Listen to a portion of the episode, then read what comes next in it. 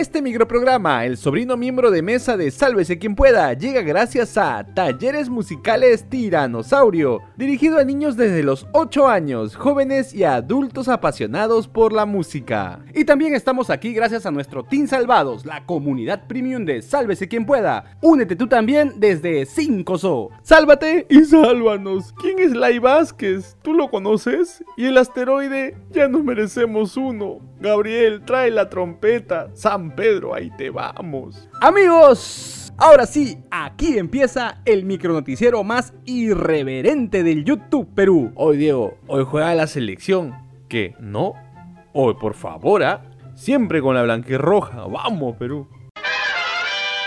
Una raya más al tigre y la gente que sigue preguntando ¿Quién mierda es Lai Vázquez? El misterioso sobrino que viajó con el jefe de Estado en el avión presidencial el pasado 23 de junio de este año a Chiclayor. Este nuevo capítulo en la televisión política del presidente Pedro Castillo generó que al toque nomás en el Congreso pidan información al flamante ministro de Defensa Daniel Barragán, sí, el mismo que postuló como vicepresidente en 2021 por Unión por el Perú, la plataforma política de Antauro y Gorumala. Y para que aclare toditito los detalles del viaje oficial en el que habría fugado el sobrinísimo Fray Vázquez Castillo.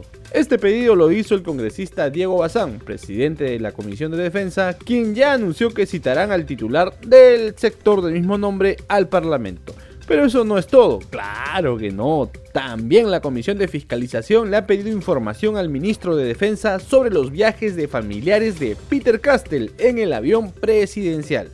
Este rico oficio lo envió el tío Héctor Ventura, titular de la Comisión de Fiscalización, que además está dirigido al comandante de la Fuerza Aérea Alfonso Artadi, en el que se le pide detalles de los nombres de los ocupantes y la cantidad de los vuelos protocolares y no oficiales efectuados por el presidente, que incluye a doña Lilia Paredes, los sobrinitos y hasta los primos, desde julio hasta la fecha. Todo quiere saber mi tío, que faltoso eres Soleduardo, ¿cómo le vas a decir cabeza de cubo? Pero sí creían que aquí quedaba la cosa nada que ver porque la congresista Vivian Olivos envió otra solicitud, pero esta a la mejor amiga de Pedro Castillo, así es, a la fiscal de la nación para que inicie una nueva investigación contra el señor presidente, aunque ahí le hizo un agregado, ya que siempre tiene que haber un giro de tuerca en toda historia y adivinen quién también figura en otro viajecito. Claro que sí, la cuñadísima Jennifer Paredes y el sobrino Johnny Vázquez Castillo,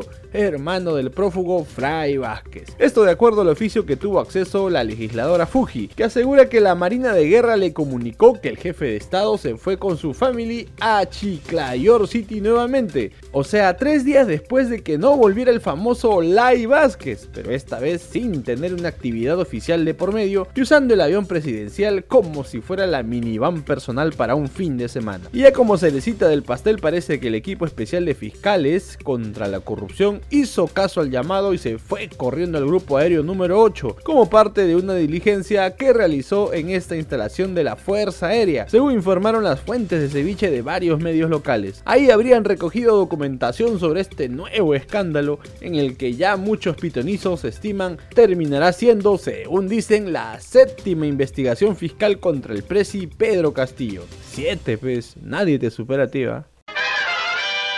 Como se recuerda, la fiscalía citó para hoy al Premier Aníbal Torres. Oye, tío, ¿qué es de tu vida? ¿Todo bien por casa? Y al ministro de Justicia y vocero oficial de Castillo, Félix Chero. Esto luego que se les incluyera en una de las seis investigaciones que tiene el Presi por organización criminal. En tal sentido, el abuelito de Chiqui Drácula responderá por su presunta vinculación con la fuga del ex secretario presidencial Brunito Pacheco cuando era ministro de Justicia. Mientras que Chero guarda por supuestamente querer evitar que el angelito de Samir Villaverde declarara desde el penal Ancón respecto a la presunta red criminal que se dirigiría desde Palacio. La diligencia que será reservada inicia a las 9 y 30 de la mañana en la sede principal del Ministerio Público en la rica avenida Bancay. Esto obviamente para el caso de mi tío caníbal, mientras que para el titular de justicia sí deberá ir un poco más tardecito a las 2 de la tarde después del bitute. Y ya que hablamos de las investigaciones de Castillo, también es preciso mencionar a la cuñadísima del prosor, Jennifer Paredes, que seguirá cumpliendo sus 30 mesesotes de prisión preventiva en el penal anexo de mujeres de Chorrillos. Esto luego que la Corte Superior de Justicia de Lima ratificara la resolución que declaró improcedente el habeas corpus presentado por sus bogas. En ese sentido, el Poder Judicial también indicó que no habría discriminación hacia la hija cuñada de Peter Castell por ser familiar del jefecito de Estado. Ah, por cierto, también te contamos, querido seguidor irreverente de SQP, que ayer por la tarde en Palacio de Gobierno se realizó el mantenimiento de las cámaras de seguridad. ¡Ja! Según informó el canal de la consonante. Esto tras la diligencia que realizó la fiscalía hace más de una semana y en la que se incautaron las imágenes de las cámaras de vigilancia como parte de las investigaciones en el caso de la frustrada captura de la famosísima cañadita del Prezi. Ahora es momento de pasar el sombrero. Apoyen Chorris, denle like al video, suscríbanse al canal y sobre todo, activa la campanita un.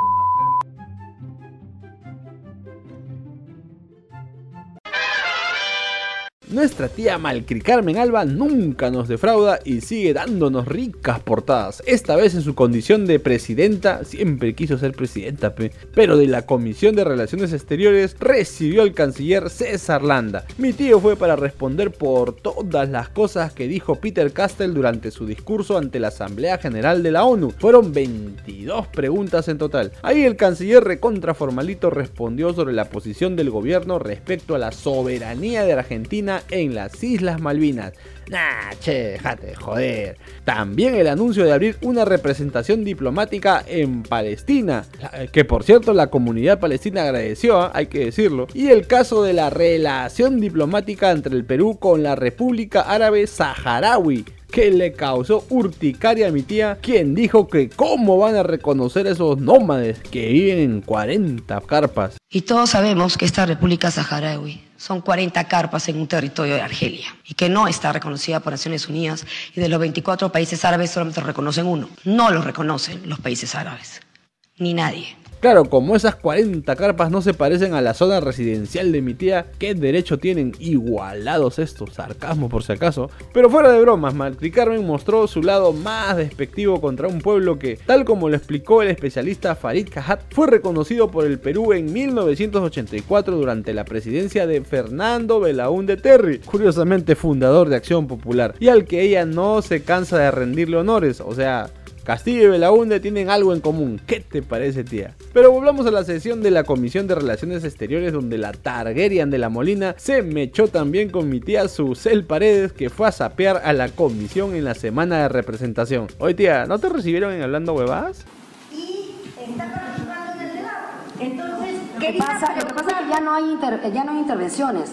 No, pero usted está interviniendo, no, está moderando el debate. yo manejo la, la presidencia. Pero no está moderando, está no, ya no participando como, como debate. Soy la presidenta. ¡Ja! Mi tía Susel quiere iniciar una guerra como sea. Mentira, tía, vamos a calmarnos. Bueno, luego de 5 horas, el canciller que ya no sabía qué hacer en medio de todo el alboroto se fue sin declarar a la prensa. En tanto, mi tía Malcri Carmen salió a Sabacha a decir que no le convencieron las respuestas del canciller sobre el discurso de su mejor amigo, el presidente Castillo.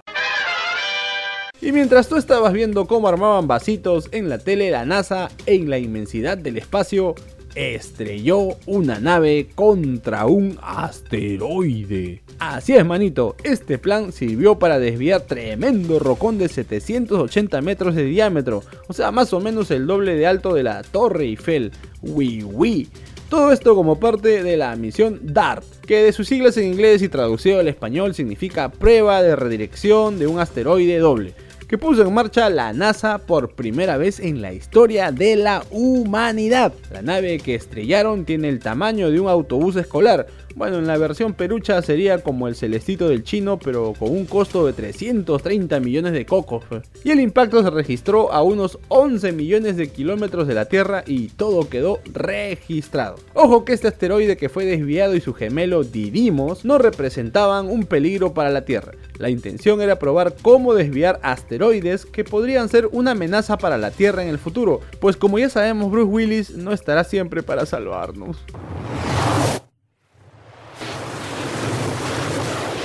¿Que no? No, eh, amigos de la NASA, ¿tienen algo que decirnos? Aunque a veces viendo la política peruana creo que ya sí merecemos un hito al menos. No, mentira, todavía quiero vivir un poquito más. Listo, nos vamos. Si te gustó este micronoticiero, dale like, comparte el enlace con todos sus contactos, suscríbete y activa la campanita. Vamos rumbo a los 100.000 suscriptores. Y si quieres ser parte del equipo de producción, únete al Team Salvados desde 5 soles. Si no sabes cómo, en la caja de descripción te dejamos un link con un suculento tutorial. Hasta mañana. Chau, chau, chau, chau, chau.